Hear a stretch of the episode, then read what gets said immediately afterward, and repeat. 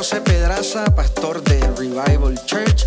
Quiero invitarte a que te mantengas conectado a este programa. Disfruta el mensaje de hoy.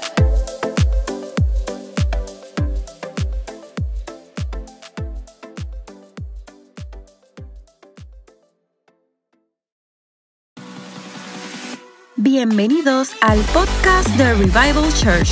Estamos emocionados por lo que sabemos que puede ser producido en usted por medio de la palabra de Dios. Manténgase conectado y suscríbase a nuestro canal. Evangelio según San Juan capítulo número 1.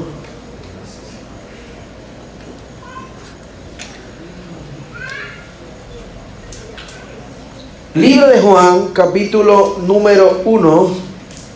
Voy a leer muchos versículos, voy a leer 14 versículos.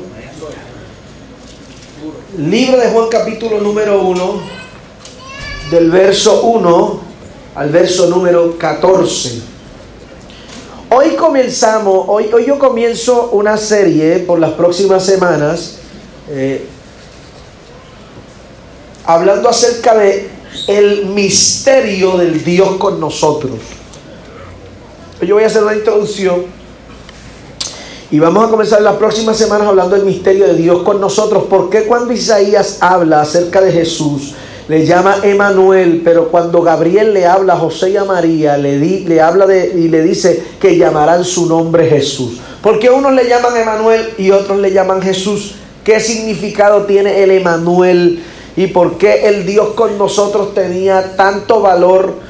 En el tiempo de Isaías, de eso vamos a hablar en estos días, eso significa que entramos en nuestra jornada navideña. Oficialmente el domingo va a ser Navidad en esta iglesia. O sea, el domingo es que se ponen los arbolitos y para el domingo es que van a, van ver arbolitos y guirnaldas y cosas de Navidad. Por el momento vamos a hacer la introducción eh, y vamos entonces a la Biblia. Dígame si lo encontró, por favor, para que lo leamos juntos. Dice la Biblia de la siguiente manera, a la gloria del Padre, del Hijo y el Espíritu Santo. Amén. Escuchen. En el principio era el verbo, y el principio era con Dios, o el verbo era con Dios, y el verbo era Dios. Este era en el principio con Dios. Todas las cosas por Él fueron hechas, y sin Él nada de lo que es hecho fue hecho. En él estaba la vida y la vida era la luz de los hombres. Y la luz en las tinieblas resplandece más que las tinieblas no la comprendieron, dice mi versión. Fue un hombre enviado de Dios, el cual se llamaba Juan. Este vino por testimonio para que diese testimonio de la, de la luz para que todos creyesen por él. Él no era la luz, sino para que diese testimonio de la luz.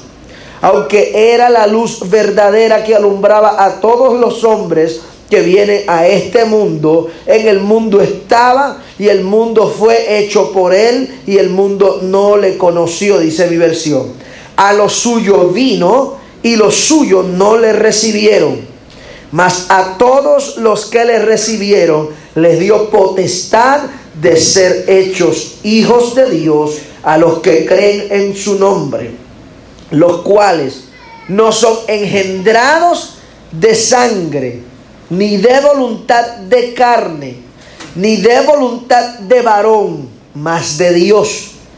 Y aquel verbo fue hecho carne y habitó entre nosotros y vimos su gloria, la gloria como del unigénito del Padre, lleno de gracia y lleno de verdad. Con los ojos cerrados, Señor, gracias por tu palabra. Gracias por tu presencia, gracias por tu espíritu. Gracias porque tú estás preparando el corazón nuestro para regresar a tu corazón. Gracias porque este es el inicio de la mejor temporada de esta casa.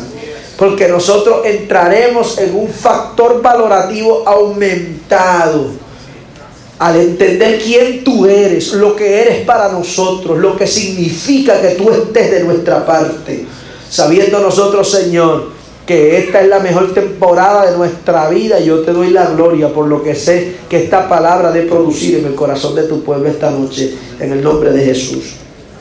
Amén. Y amén. Hablando acerca de esta serie titulada Dios con nosotros, habían varias cosas, varias, muchas cosas que yo quería abarcar. Empecé esta serie hoy porque esta serie va a tener seis partes, no cuatro, ni tres, ni va a tener seis partes. Y, comencé a, a ver por dónde arrancar esta serie. Este para mí creo que es el momento más importante para la iglesia, el momento de la Navidad. Aunque hay, existe mucha controversia acerca de si Jesús nació en mayo, nació en diciembre, que si el arbolito significa aquello lo otro, que si las luces aquello lo otro. Como en esta iglesia somos gente simple, que no le da lugar a las tonterías, nosotros hemos decidido utilizar esta temporada como una temporada de recordación buscando que esta temporada sirva para nosotros valorar quién es Cristo.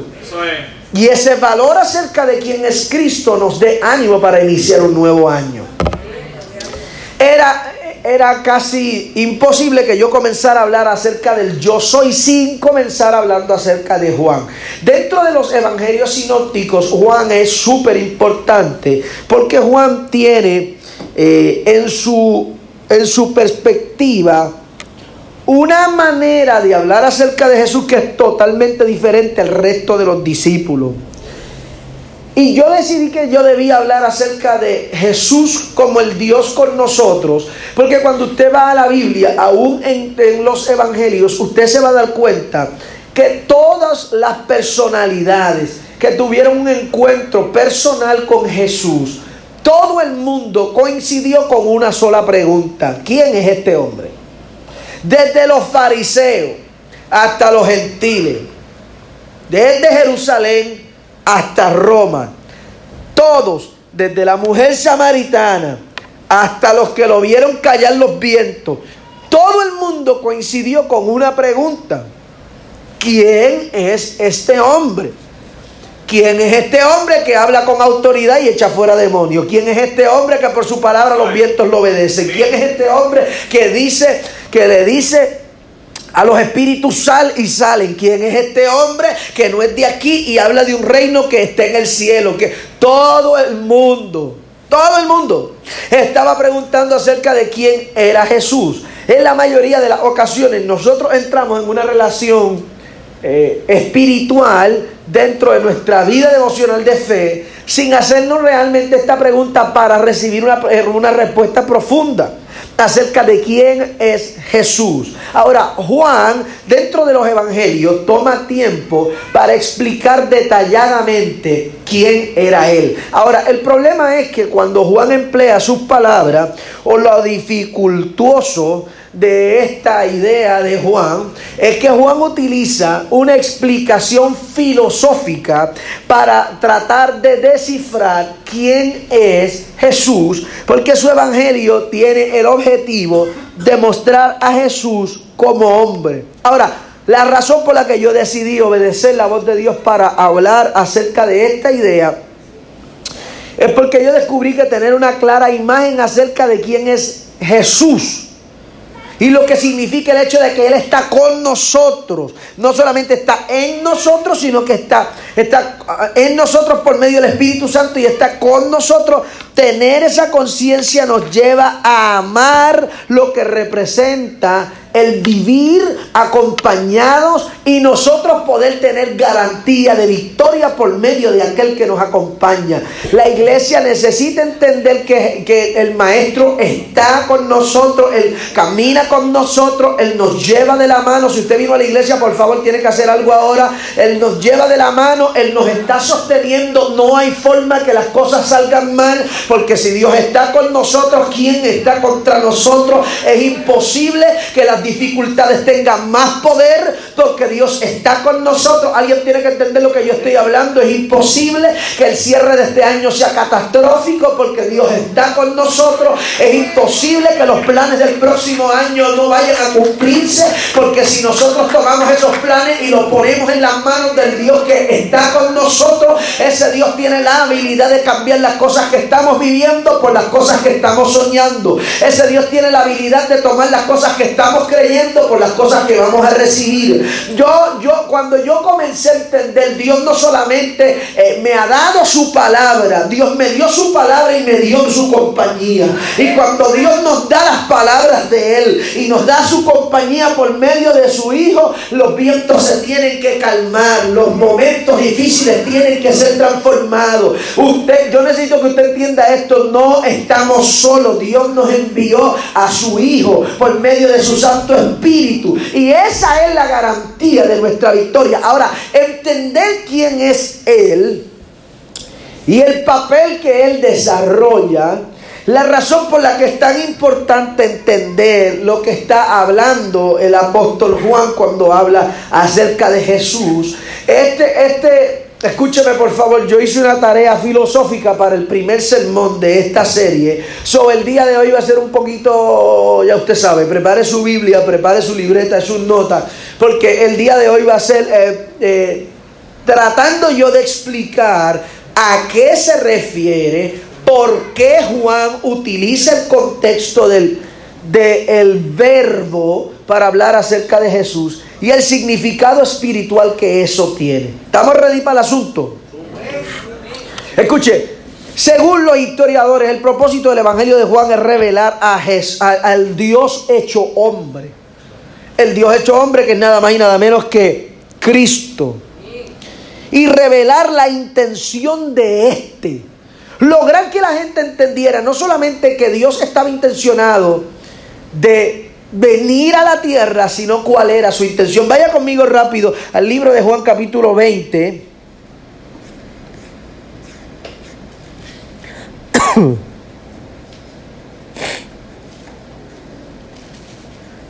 Juan capítulo número 20.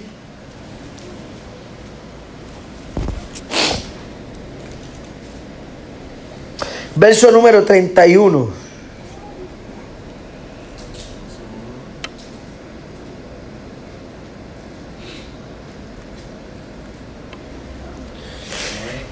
El capítulo número 20, verso número 31 de este libro muestra la intención por la que Juan revela esta idea del Cristo hecho, del Dios hecho carne.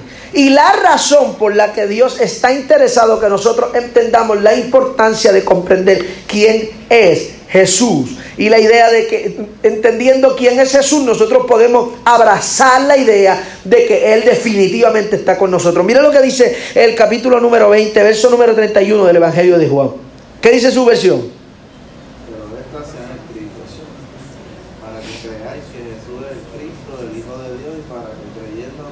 La Biblia dice que había muchas señales que no se habían escrito. mire el verso 30 para que lo observe. Lo que eso significa es que hay muchas cosas que ocurrieron en los días de Jesús que no están en la Biblia. ¿Lo vio? ¿Lo vio? Juan 20:30. Hay muchas cosas que no se escribieron. Pero, dice, ahí es donde parte el verso 31, pero estas cosas son escritas para que creamos que Jesús es el Cristo, el Hijo de Dios. ¿Y para qué qué? Para que creyendo tengamos vida, ¿dónde?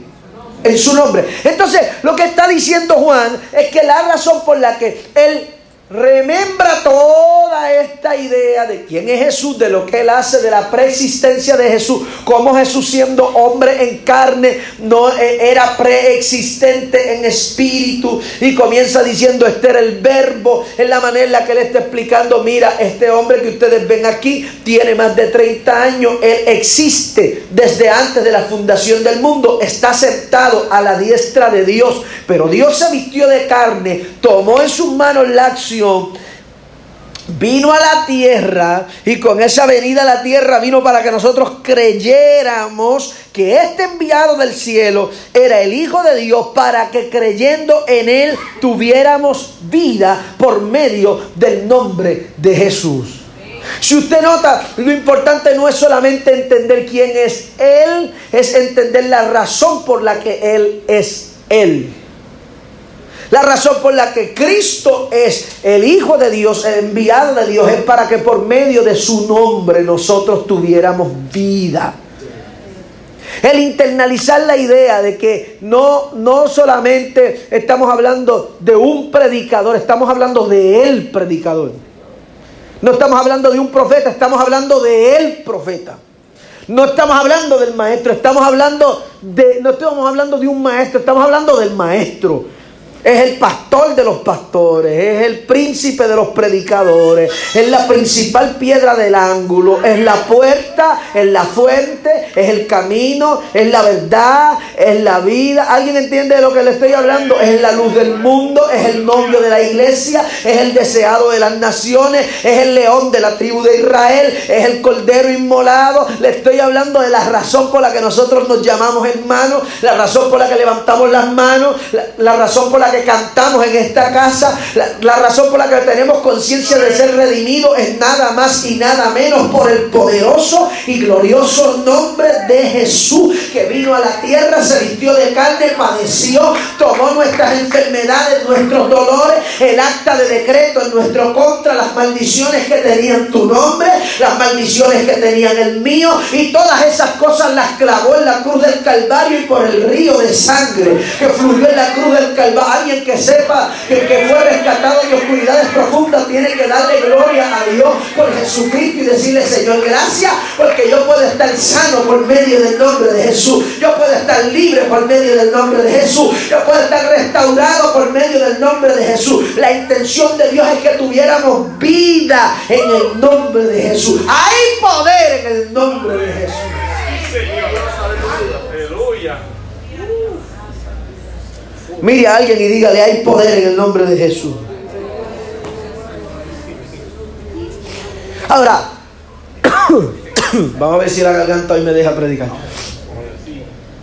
El propósito de Juan es que al proponer quién es Jesús, la gente abrace por medio de la fe y entienda el concepto de la redención.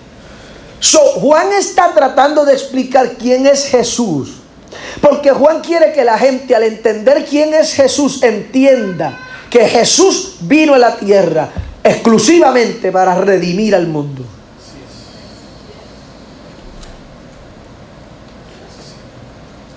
Ese poder solamente lo tiene nuestro Señor. Y Juan presenta este, a este Jesús con una expresión bastante particular para nosotros por el desconocimiento veterotestamentario. Pero si usted estudia un poco acerca del Antiguo Testamento, usted se va a dar cuenta que este concepto que utiliza Juan en el capítulo número uno para hablar acerca de quién es Jesús, que lo describe como el verbo, que en el original del Antiguo Testamento es algo que se le llama logos, en otras palabras, escúcheme por favor, porque aquí usted se va a dar cuenta que Dios tiene escrito el libreto de esta iglesia con su propia mano. Logos en el hebreo y en el griego, traducido al español, es palabra.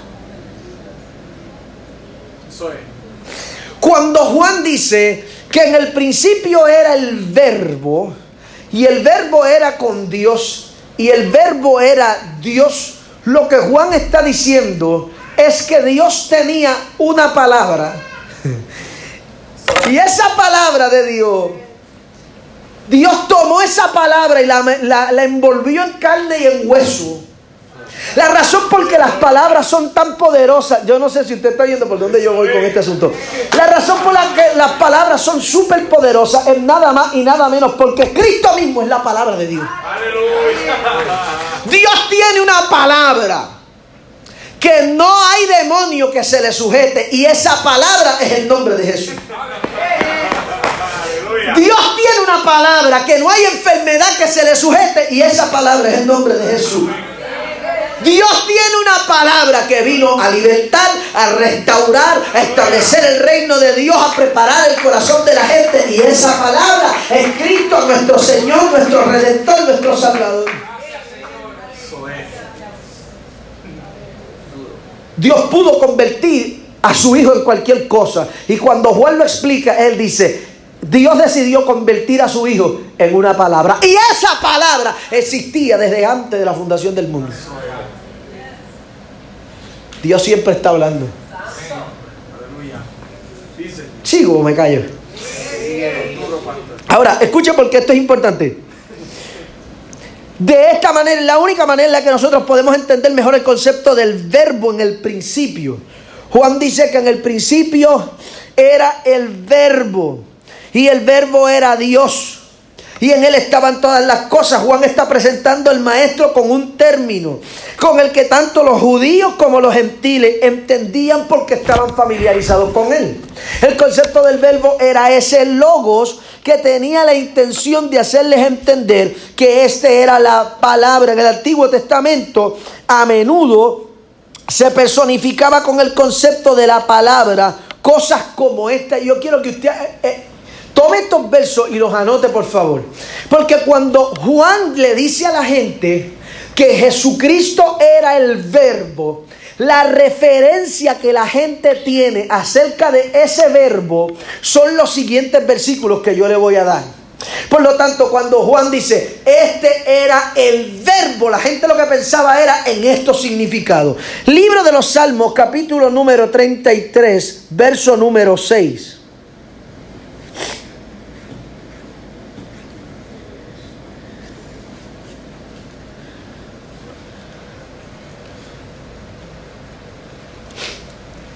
Cuando Juan usa la palabra verbo, usa la palabra logos en el original, la gente piensa, la gente automáticamente asocia ese concepto de logos con esto. ¿Lo encontró? Salmos, todos los versos son en, eh, todos los versículos son en el libro de los Salmos. Salmos capítulo número 33, verso número 6. ¿Qué dice? Por la palabra de Jehová fueron hechos los cielos y todo el ejército de ellos por, su, por el espíritu de su boca. So, cuando Juan dice, este era el verbo, este era la palabra, Juan está queriendo que implícitamente ellos entiendan que Jesús es la palabra de Jehová por la que fueron los cielos y la tierra creados. Visualícelo de esta manera. La Biblia dice que en el principio Dios dijo y fue hecho. Dios dijo y fue hecho. Dios dijo y fue hecho. Piénsalo de esta manera. Dios dice, y sea la luz. Y Cristo, que es la palabra, la acción, el verbo. Dios dice, y sea la luz. Y Cristo crea la luz. Y sea las expansiones de los cielos. Y Cristo sale del trono, crea las expansiones. Visualícelo como que Cristo es esa palabra en movimiento. Cuando Juan dice que en el principio era el verbo, Juan quiere que la gente entienda, en el principio, desde el principio, Dios ha tenido esa palabra y la palabra de Dios no está estancada, la palabra de Dios no está sentada, la palabra de Dios no está presa, la palabra de Dios no está muerta, la palabra de Dios está viva desde el principio, esa palabra tiene movimiento desde el principio y esa palabra crea cosas desde el principio. Alguien tiene que entenderlo que yo estoy hablando. Lo que está queriendo Juan que la gente entienda es hay un poder creativo en la palabra de Dios y esa palabra de Dios es Cristo Jesús. So, cuando él habla acerca del logos, él está hablando acerca del ente creador de Dios. Está hablando de Cristo como el ente creador de Dios. Cuando él habla acerca de el verbo, Mira la segunda referencia. Salmo capítulo número 107.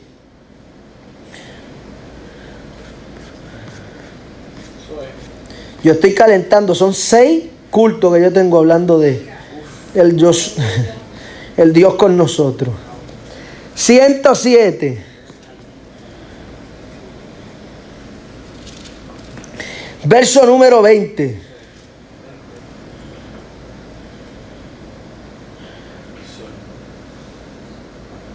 Vaya desde el 19. ¿Qué dice el 19? Sube, Léalo duro.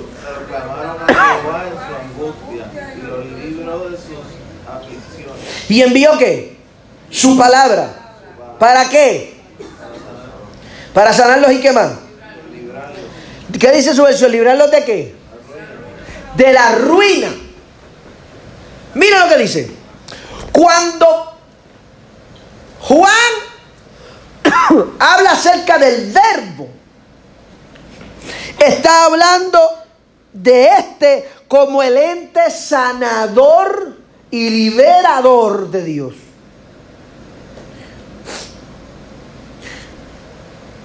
O sea, este término es tan conocido para ellos que este término tiene un significado para los gentiles y para los judíos. Y este es el significado. Envió una palabra. ¿Quién era la palabra? Cristo era la palabra. Ellos clamaron a Jehová en el día de su angustia. Y él los libró de sus aflicciones enviando una palabra. Cristo es la palabra sanadora y liberadora de Dios. Por eso es imposible que nosotros hablemos las palabras de Dios y las palabras que nosotros hablamos no sanen ni liberen a nadie. Si las palabras que usted habla no sanan ni liberan a nadie, esas no son las palabras de Dios. ¿Estamos aquí? Las palabras de Dios, Cristo siendo el verbo, la acción, el ente creador, el ente sanador y liberador de Dios, cuando usted menciona el nombre de Jesús, algo tiene que ocurrir en la atmósfera, en la situación, en la circunstancia, en el problema, en el producto, en el resultado, en el presente, en el pasado, en el futuro. Algo tiene que ocurrir cuando el nombre de Jesús es empleado. Siga leyendo conmigo. Libro de los Salmos, capítulo 119.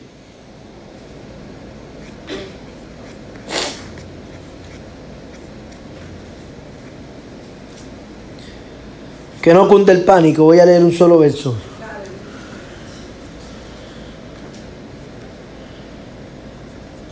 Versículo 89.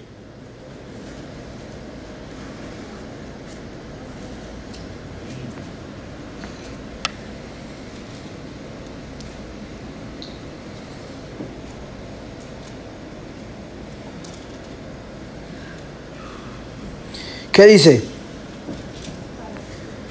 Dice, para siempre, oh Jehová, permanece que tu palabra dónde? En los cielos. Lo que está cuando Juan habla acerca del verbo para la gente, está hablando acerca de la permanencia celestial del Hijo de Dios. O sea, Juan está tomando esto es lo que significa para ellos. So, cuando él toma esta referencia y utiliza exactamente esta frase, este es el significado que toma para ellos el decir que Jesús era el verbo de Dios. El último verso de aquí, Salmo 147.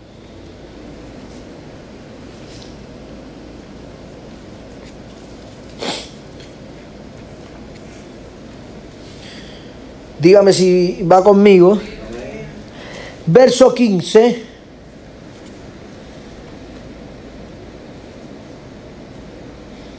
Prepárese, por favor. Al verso número 18. Mire qué clase de versos hay aquí. ¿Lo encontró? Dice, Él envía su palabra. ¿Y qué? Él, él envía su palabra a la tierra y ¿qué hace la palabra? ¿La palabra qué? Corre velozmente. Él da la nieve como lana. La derrama, derrama la escarcha como ceniza. Él echa su hielo como pedazos. Delante de su frío, ¿quién estará? Enviará su palabra y los derretirá. Soplará su viento y fluirán las aguas. Escúcheme, él, Juan, al hablar acerca del verbo y asociar el verbo con Jesús, está haciendo que la gente piense en que Jesucristo es la acción veloz de Dios. Por eso que el salmista dice, no está la palabra en mi boca y ya tú. El resultado está dado antes que nosotros lo pidamos porque la palabra de Dios se mueve velozmente. Ese, velo, ese alguien que se mueve velozmente es Cristo, obrando a favor de la vida de los hijos de Dios. Escúcheme, por favor. Ahora bien, con esta referencia del verbo, Juan está apuntando hacia atrás. So Juan está hablando del verbo en el presente, buscando que ellos asocien esa idea con lo que ellos conocen del pasado acerca de eso. Él quería probar que Jesús era el Cristo y no era solo una, una personificación o una revelación de la voluntad de Dios. Porque al hablar acerca del logo para esta gente, el logo es el significado de la voluntad de Dios. So, era fácil que ellos pudieran ver a Cristo como una personificación. Pero cuando Él emplea esta idea, está buscando que esta personificación tome cuerpo y tome sangre. Para que ellos puedan entender que esto no es una idea, esto no es un concepto, esto es alguien. Ahora, Jesús habla a Felipe acerca de este concepto y le explica varias cosas que yo quiero compartir con usted. Quiero que vaya a Juan capítulo número 14.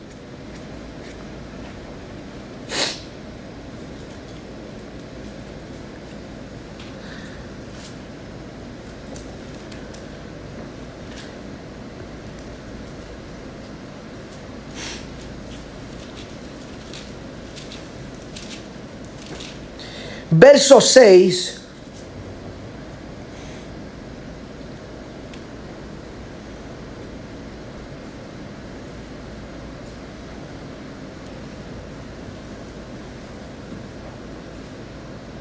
hasta el verso número 12. Dígame si lo encontró. Juan capítulo 14, verso 6 al verso 12.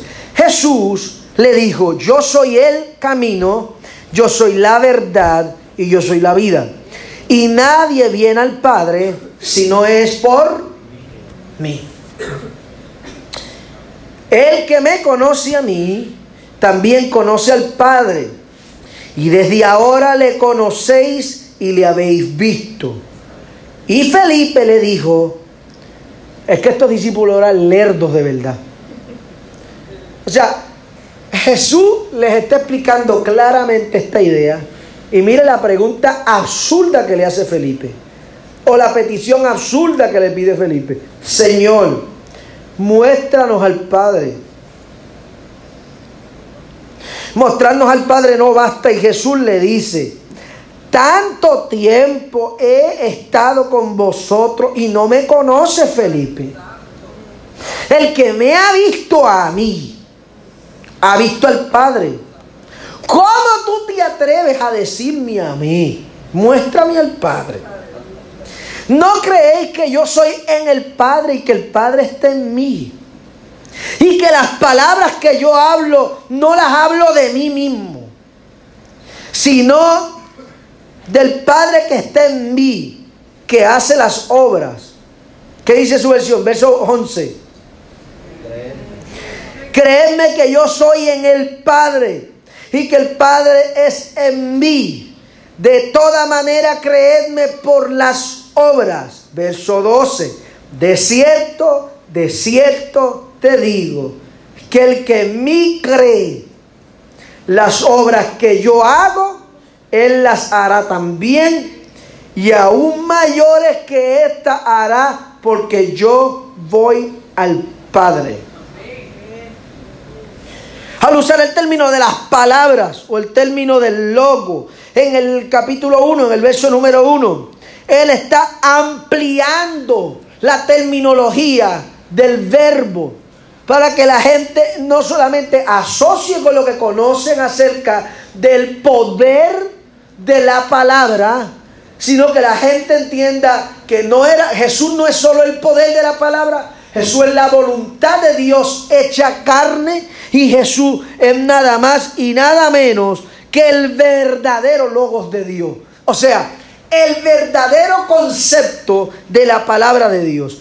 En otras palabras, si por revelación nosotros conocemos y podemos entender en una conciencia quién es Jesús, automáticamente usted entenderá que la razón por la que Jesús vino a la tierra es por preparar una plataforma de adopción y que nosotros fuéramos hechos hijos de Dios y nos pudiéramos sentir como hijos de Dios. En el tiempo de la, en el tiempo de la escritura existía una perspectiva distinta acerca de Dios. El tiempo no me va a dar, solamente le voy a explicar unos conceptos sencillos. Voy a tratar de hacerlo sencillo.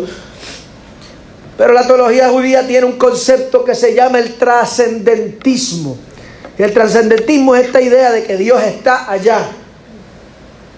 Dios está lejos, Dios está en el cielo, Dios está eh, en un lugar celestial. Y eso tiene verdad. Pero al Jesús llegar a decir, yo soy el Dios con usted, yo soy ese alguien que Dios envió representándolo a Él para acompañarlo a ustedes, es la manera en la que Jesús cambia la teología. Y Jesús, en vez de hablar de trascendentismo, Jesús habla de inmanentismo, es el próximo concepto. El inmanentismo es este concepto de que Dios estaba allá, pero Dios se mudó para acá. Hablar del Dios con nosotros es sugerir una idea de mudanza divina. A diferencia de lo que la gente pueda pensar, Dios nunca ha querido estar lejos del hombre. Nunca ha querido estar lejos del hombre. Dios está tan empeñado en vivir cerca del hombre que como nosotros no podíamos llegar a Él, Él envió a Cristo para llevarnos hasta el cielo y allí preparó una eternidad para vivir con nosotros. Hay que estar enamorado de verdad para vivir con nosotros toda la eternidad.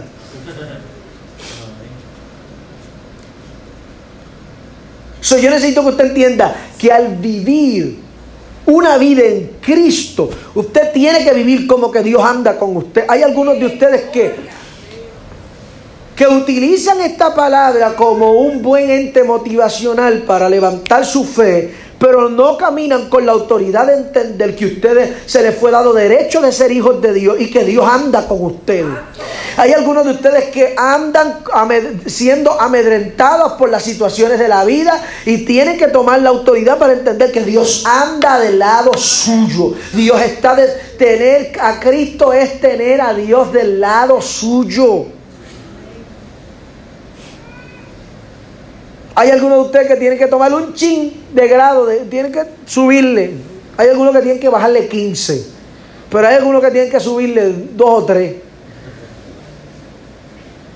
Usted no puede andar a nivel espiritual en la vida pensando que usted anda desprotegido. Usted anda con Dios, Dios está de parte suya. Y esa es la garantía de victoria más grande en la vida del hombre. Había una señal de cumplimiento que Isaías habla acerca del Mesías. Y esa señal de cumplimiento que habla Isaías es la que hace este link entre los salmistas, Juan y el Nuevo Testamento. Ese link lo crea Isaías, capítulo número 7, verso número 14. Santo Padre, ayúdame a predicar. Isaías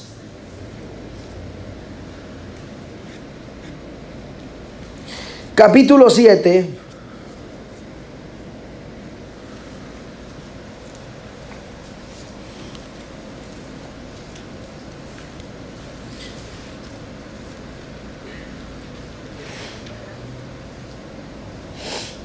verso 14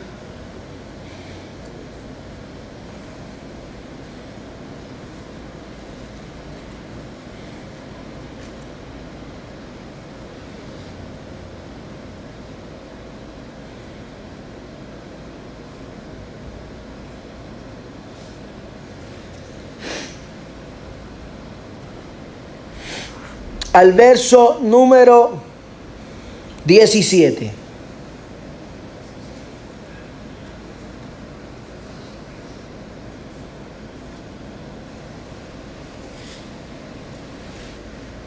Isaías capítulo 7, verso número 13 al 17, dígame si lo encontró.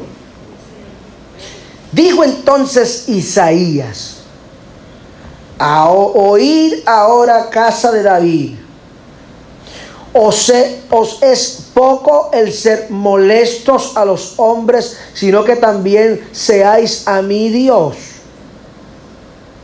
Por lo tanto, el mismo Señor os dará una señal. Este es Isaías, hablando de la señal. He aquí que la Virgen concebirá y parirá o dará a luz un hijo y llamarán su nombre Emanuel. Emanuel significa Dios con nosotros. Comerá manteca y miel para que, para que sepa desechar lo malo y escoger lo bueno. Porque antes que el niño sepa desechar lo malo y escoger lo bueno, la tierra que tú aborreces será dejada de sus dos reyes. Jehová hará venir sobre ti y sobre tu pueblo y sobre la casa de tu padre días los cuales nunca vinieron desde el día de Efraín y se apartó de Judá, es a saber el rey de Asiria. Y ahí comienza Isaías a dar una descripción política de cuál iba a ser la señal. Ahora yo quiero que usted entienda que esta es la idea que tiene Dios con relación a la manera en la que la gente perciba a Jesús. Dios nunca estuvo interesado que la gente percibiera a Jesús como un predicador. Dios nunca estuvo interesado en que la gente percibiera a Jesús como un milagrero.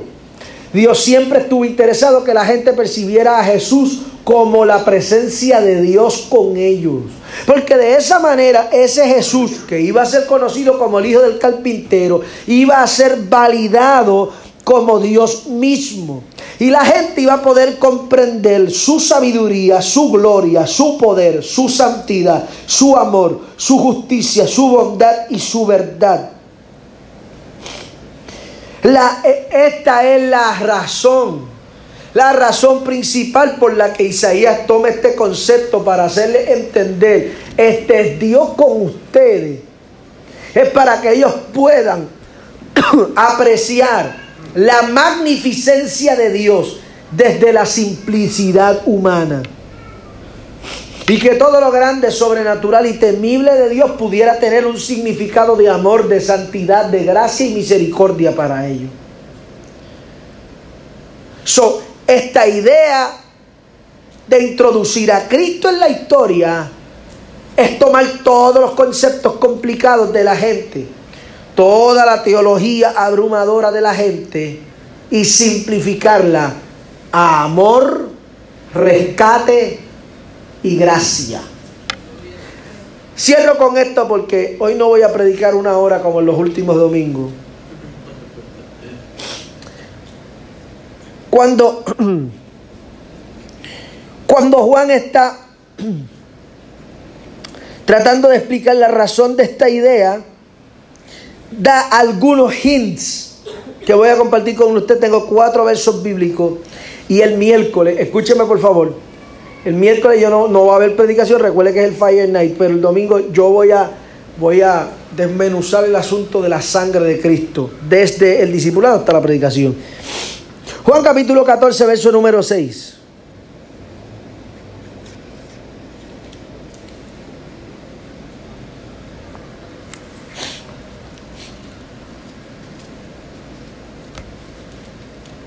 Este es quien es Jesús.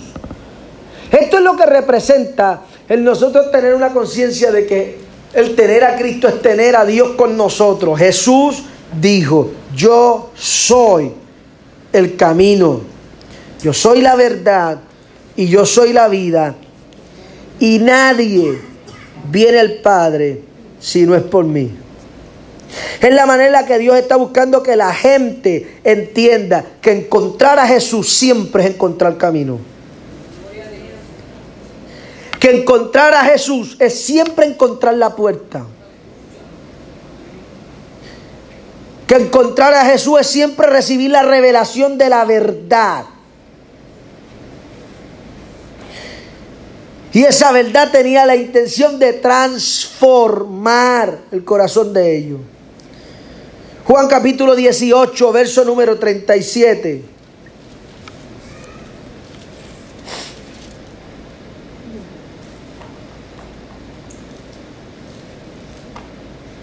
Él es el camino, Él es la verdad, Él es la vida.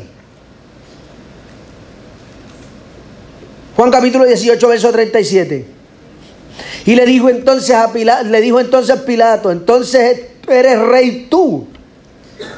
Y respondió Jesús, tú dices que yo soy rey. Yo para esto he nacido y para esto ha venido el mundo, para dar testimonio de la verdad.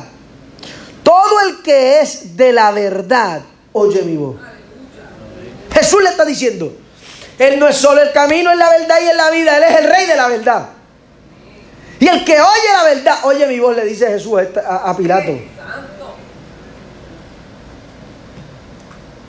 Señores, entender quién es Él dictamina la vida que nosotros vivimos. Si Dios, si Cristo es el rey de la verdad y Satanás es el padre de toda la mentira, bueno, yo lo voy a dejar ahí. La idea es que la gente pueda adquirir identidad por la conciencia de conocer quién es Dios por medio de Jesús en la vida nuestra. So, cuando, tú, cuando usted conoce a Cristo, recibe a Cristo, abraza la verdad de Cristo, automáticamente estas cosas se les revelan y comienzan a transformar quien usted es. Juan capítulo 8, rápido, que me quedan dos versos y me voy. Ore por la garganta de su pastor, por favor. Verso número 31.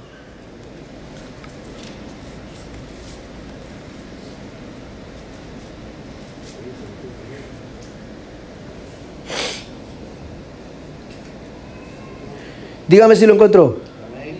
Juan 8:31. Dice, y decía Jesús a los judíos que le habían creído, si vosotros permanecéis en mis palabras, seréis verdaderamente mis discípulos y conoceréis la verdad y la verdad os hará libre. Eso es lo que Jesús está tratando de que los discípulos entiendan.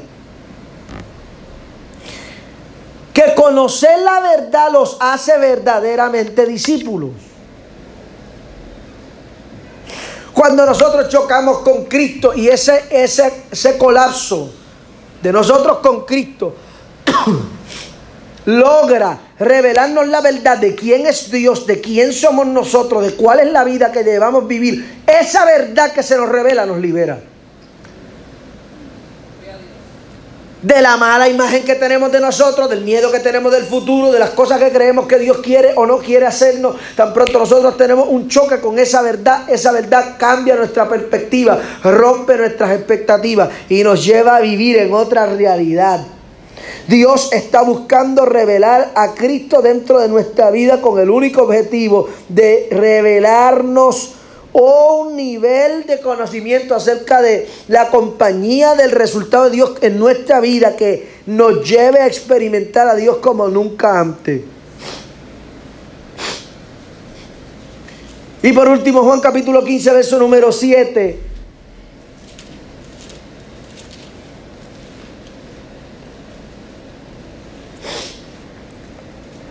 Jesús diciendo, si estuvieres en mí y mis palabras estuvieran en vosotros, pedid todo lo que quisieras y os será hecho. En esto es glorificado el Padre, que llevéis mucho fruto. Y seáis así que mis testigos. Son la intención de esta revelación es llevarnos a nosotros a vivir una vida tan acompañado de Dios que esa vida nos lleve a vivir unos frutos que nos hagan a nosotros testigos del poder de Dios. Al Dios transportar a su Hijo a la tierra, la intención que tenía Dios con relación a nosotros era hacernos sus testigos. Que todo lo que Dios hiciera nosotros no solamente pudiéramos, pudiéramos verlo y experimentarlo de primera mano Dios está a punto de hacer cosas tan grandiosas en la vida suya. Y la mano de Dios está a punto de sorprenderle en este cierre de año. Escúcheme, hay mucha gente que este tiempo no significa para ellos alegría. Míreme, los hospitales psiquiátricos de este país se desbordan en Navidad, en despedida de año. Porque para mucha gente esta temporada no es el significado del gozo y de la alegría. Pero Dios está buscando crear en el corazón suyo y en el espíritu suyo una conciencia correcta para que este sea el inicio de una conciencia de que Dios está con usted. Dios está con nosotros. Y si Dios está con nosotros, si Dios está con nosotros, ¿quién contra nosotros? Si Dios está por nosotros, ¿quién se levanta contra nosotros? Es la garantía. Yo puedo estar tranquilo, yo puedo descansar tranquilo, yo puedo soñar tranquilo, porque nadie se va a levantar contra el nombre poderoso, el, glorioso nombre de Dios. Todo el mundo tiene edad de perder. Levante la cabeza, prepare su expectativa, disponga su corazón. Porque si Dios está con nosotros, no hay nadie que se levante contra nosotros. Con la cabeza cerrada, sus ojos, sus ojos cerrados y su cabeza inclinada. Saludos, soy el pastor José Pedraza, pastor líder de Revival Church Puerto Rico. Estoy súper contento de que usted haya accesado a nuestro episodio de esta semana y le animo a que usted se suscriba a nuestro canal para que de esta manera usted forme parte de la familia extendida de Revival Church escuchando nuestro episodio semanal de la palabra de Dios.